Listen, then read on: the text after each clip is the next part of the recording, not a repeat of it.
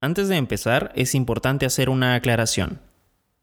En la Antígona nos esforzamos constantemente para traerles historias que les permitan escuchar distintas perspectivas de comunidades y personas con las que podrían identificarse o con las que podrían aprender un poco más sobre lo diverso que es nuestro país. El episodio de hoy será el primero de una pequeña serie en la que exploraremos el pensamiento y la filosofía de distintas comunidades religiosas distintas a la católica. De esta forma podremos ayudar a dejar atrás algunos prejuicios o creencias equivocadas sobre sus integrantes y podemos empezar a integrarnos más como sociedad. Ahora sí comenzamos. Soy Renato Silva y esto es La Antígona Podcast.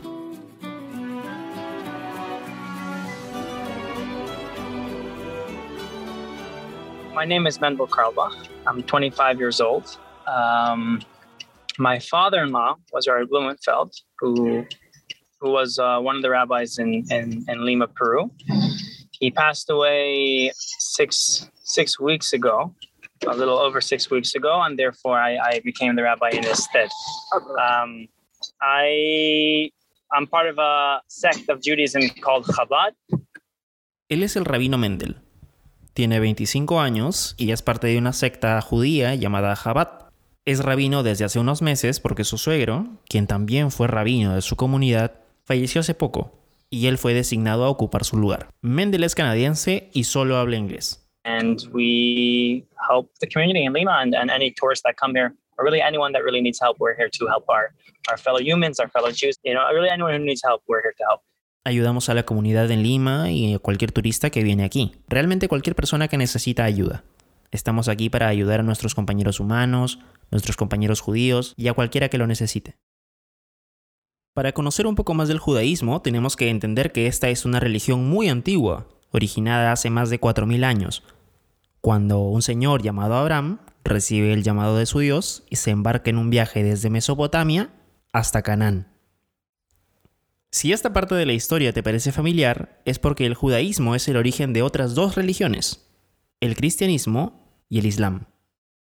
Everyone really believes in the in the in the Bible. Um, you know, Christianity and Islam. The relationship you could say is that we both have the same fathers. We both have the same mothers. Abraham, Isaac, and Jacob were all our fathers. We all believe in God.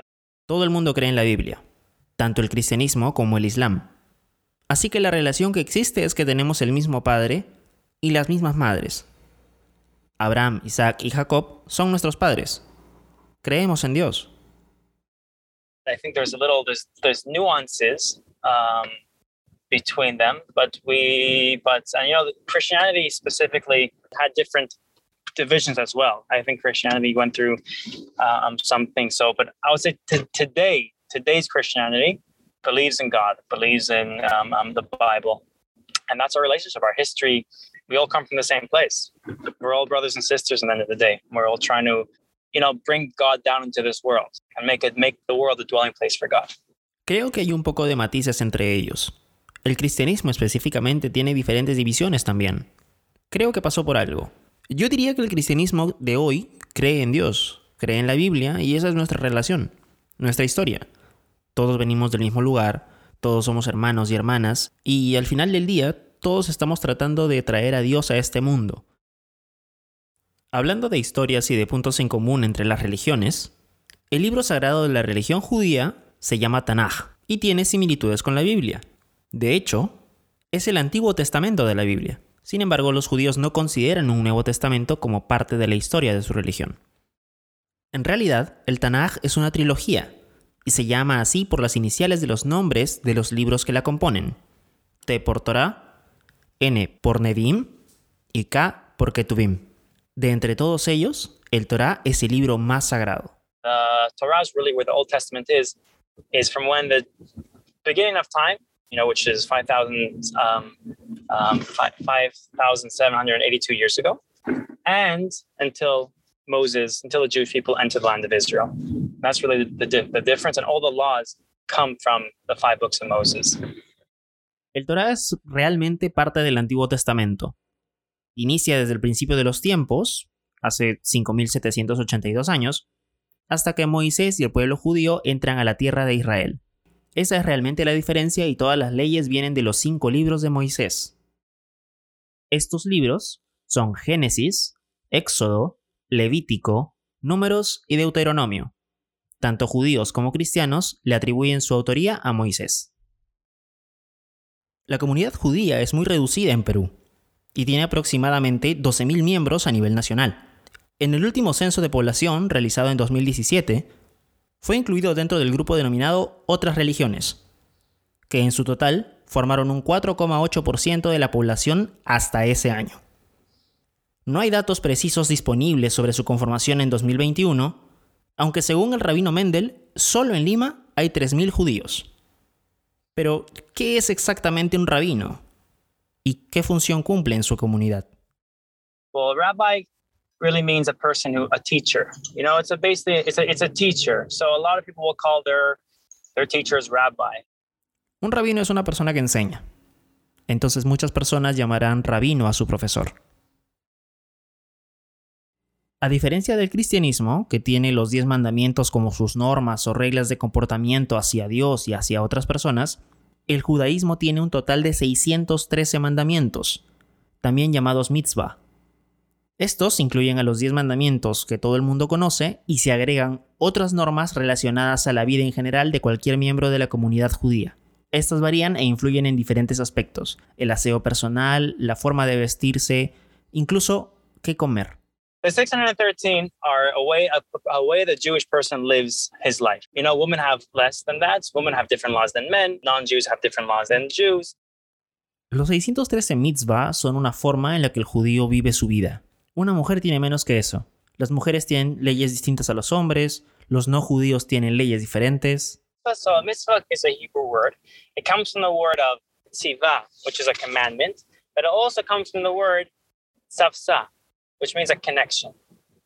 What God is doing when He gives you a commandment, He's giving you a connection. And we bring the example, you know, the classic example is of a king who who wants a relationship with a with a with a with a you know a farmer who has no connection. So he says tells to the farmer, I'm going to give you a commandment. I'm going to tell you to do something for me, and that's going to connect you to me. Now you feel like you helped the king.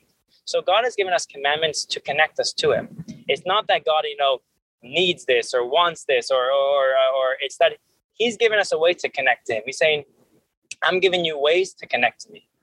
Entonces, mitzvah es una palabra hebrea.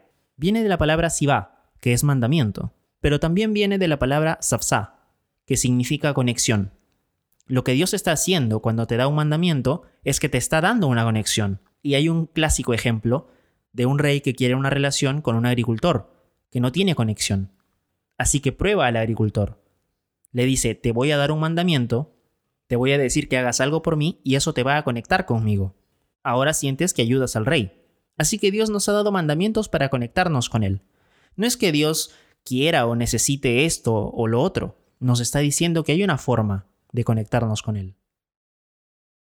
El rabino Mendel piensa que mucha gente se molesta o le incomoda que haya tantos mitzvah en el judaísmo pero insiste en que Dios presta atención a los detalles y que sus mandamientos son para que los judíos estén en constante conexión con Él, aún realizando actividades cotidianas, y no solo cuando le rezan, en días festivos o cuando van a la sinagoga. Sin embargo, esto no indica que los judíos sean mejores o más cercanos a Dios.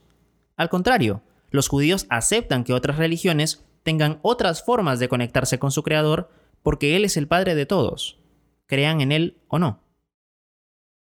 El concepto actual del cielo, el purgatorio y el infierno fue influenciado por la Divina Comedia, la obra de Dante Alighieri, en la que se explora por medio de un relato en primera persona un viaje por esos tres espacios en los que se identifican recompensas y castigos eternos para las almas de personas que se comportaron bien o mal durante sus vidas en la tierra. Aunque estos lugares, salvo el purgatorio, también están incluidos dentro de las creencias judías, no se considera que sean lugares de descanso o castigo eternos sino que son de transición, donde se espera a su resurrección una vez que el Mesías llegue a la tierra.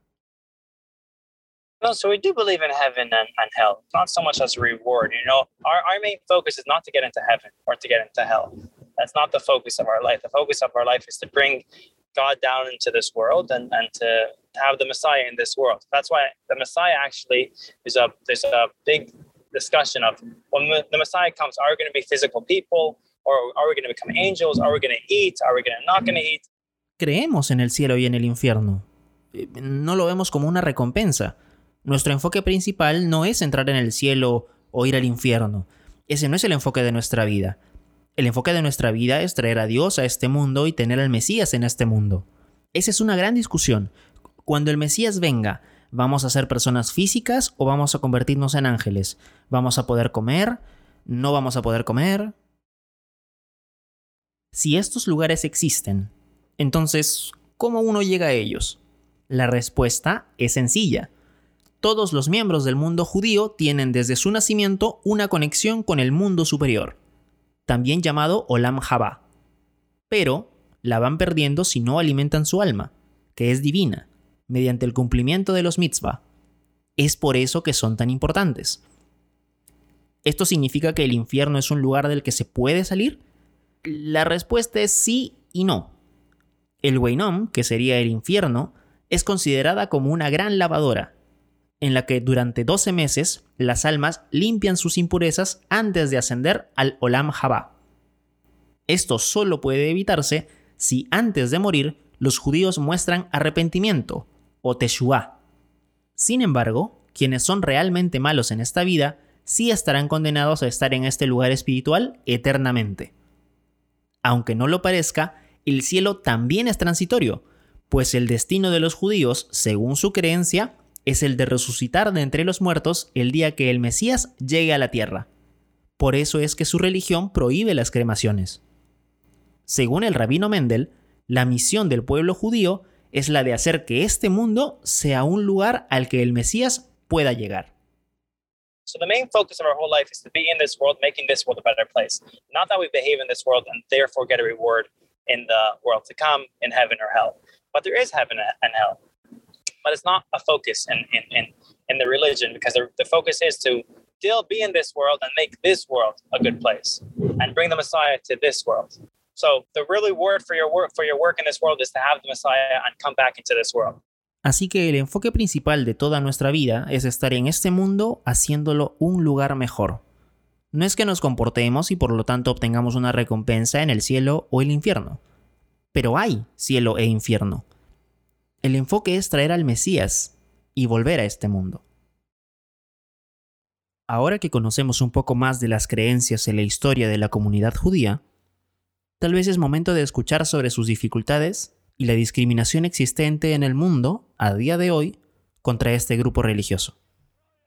El rabino Mendel nos cuenta. So yeah, I have I have been harassed. I grew up in a in a little town in Canada where you got right. You know, I we got throw um, eggs thrown at us. We people said "Hail Hitler."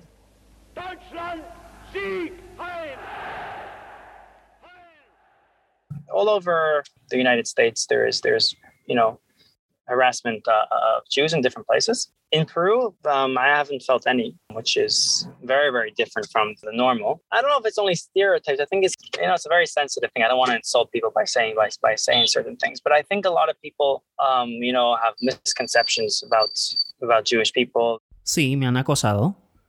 Crecí en un pequeño pueblo de Canadá donde tienes razón, nos tiraban más de la cuenta.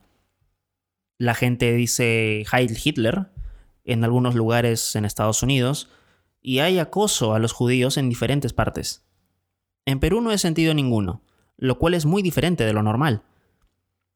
No sé si son solo estereotipos, creo que es algo sensible, no quiero insultar a la gente diciendo ciertas cosas, pero creo que mucha gente tiene conceptos erróneos sobre el pueblo judío. Es triste, pero aún es posible encontrar expresiones antisemitas en personas con poca tolerancia a la diversidad religiosa o que por desconocimiento replica frases que generan estigmatización y acoso contra una comunidad entera. People, the people think the Jewish people control the banks and all this, and control the world, and, and that, that, that, that, that, that brings a lot of anger. Um, I think uh, I think a lot of people just misunderstand. You know, they, the Jewish people were a small people. They're persecuted for a long time, and therefore they they keep to themselves. You know, and people look at that as maybe arrogance, or you know, they think they're better than us, and uh, and um, that gets people upset. Uh, also, people think how you know Jewish people treat look at them or look at their uh, how they how they educate their children, how they educate how the, how how uh, um, how how the relationship with their wife is. A lot of people um, don't understand it. Uh, um, you know, people don't know um, enough about the Jewish religion, and therefore it causes a lot of misunderstanding and uh, animosity. Hay gente que cree que los judíos controlan los bancos o controlan el mundo. Creo que mucha gente no entiende que el pueblo judío es un pueblo pequeño, que ha sido perseguido durante mucho tiempo y por eso se mantiene al margen. Y la gente lo ve como si fuéramos arrogantes o nos creemos mejores que otros, y eso hace que la gente se enfade. También la gente piensa que los judíos los miran constantemente, o cómo educan a sus hijos, o cómo es la relación con su esposa. Mucha gente no lo entiende. La gente no sabe lo suficiente sobre la religión judía y por lo tanto causa mucha antipatía. El pueblo judío, como dijo el rabino, fue perseguido. El holocausto durante el régimen nazi acabó con la vida de más de 6 millones de personas, aunque la cifra estimada puede ascender a los 11 o 12 millones debido a la dificultad para calcular la magnitud de la masacre. Mendel cuenta que él no lo siente como algo tan cercano porque no fue afectado tanto, porque ni él ni sus padres sufrieron consecuencias directas. Fue su abuelo quien tuvo que sufrir la pérdida de varios de sus familiares directos durante el Shoah, término hebreo que significa catástrofe. I can only speak for myself. And listen, you know, I mean, there are things that happened before the Holocaust as well. The Holocaust was a very unique thing because it was it was well, it was well known what was happening. It wasn't it wasn't a secret what was happening. People people knew, and, and no one and no one really um, it wasn't enough protest and stuff. So it was a very very painful thing because it was a public thing, um, which which which I'll, I'll say what it, what it, what it, what it, what it, how it affects us in these days. It affects us in these days that we know we have to. And end of the day, the only people who are going to stand up for for for for you know yourself is your is yourself, and that's really what it what it, what it, what it, what it, even these days. You know, I don't think there's anger, or at least to me, there's not anger. I, I believe everything that happens it came from God, even though we don't understand it. Solo puedo hablar por mí mismo. Y escucha, Hay cosas que pasaron antes del holocausto y el holocausto en sí mismo fue una cosa muy única, porque era público, todo el mundo sabía lo que estaba sucediendo, no era un secreto. La gente lo sabía y nadie lo sabía realmente. No era algo contra lo que se podía protestar. Así que fue una cosa muy dolorosa porque fue pública. Nos afecta en estos días porque sabemos que las únicas personas que van a ponerse de pie para uno es uno mismo. Y eso pasa incluso hasta estos días. No creo que haya ira. Solo escúchame, no hay ira. Creo que todo lo que sucede viene de Dios, aunque no lo entendamos. La pregunta que queda en el aire es, ¿sirve de algo que la palabra del rabino llegue a las personas que escuchen este podcast? Mendel cree que sí, I mean, the Jewish people, we've not, just been around in 2022. I mean, there've, there've been Jews in the 1800s, 1900s, and they, they, they spoke, but still there was, there was a certain type of, of, of, of, uh, of racism. So it's not just about hearing, but it's about, you know, wanting to, to live in harmony and, and, and, and understanding and listening. I think hearing doesn't help if there's no one that wants to listen. So I think it's both things. I think, yes, you know, more more more Jews should speak and try to you know let people understand them. But there also needs to be people that want to listen. El pueblo judío no solo ha existido en 2022, es decir, hubo judíos en los años 1800 y 1900 y hablaban, pero aún así había cierto tipo de racismo. Así que no se trata solo de oír, sino también de querer vivir en armonía y entender y escuchar. Creo que oír no ayuda si no hay nadie que quiere escuchar. Así que creo que se trata de ambas cosas. Creo que sí, que hay más judíos que hablan e intentan que la gente entienda, pero también es necesario gente que quiere escuchar. Si has llegado hasta esta parte del podcast, entonces quiere decir que no solo quieres oír, sino también escuchar y entender. Felicidades. Este episodio no representa necesariamente las ideas o creencias de todo el judaísmo. El rabino Mendel pertenece a una secta llamada Chabad. y él no habla por toda la comunidad judía del Perú ni del mundo. Sus opiniones siguen siendo exclusivamente suyas. ¿Quieres escuchar otros episodios de la Antígona Podcast? Puedes encontrarnos en Spotify y Google Podcast. No te olvides de visitar nuestra página web www.laantigona.com para más contenido. Mi nombre es Renato Silva. Muchas gracias por escuchar.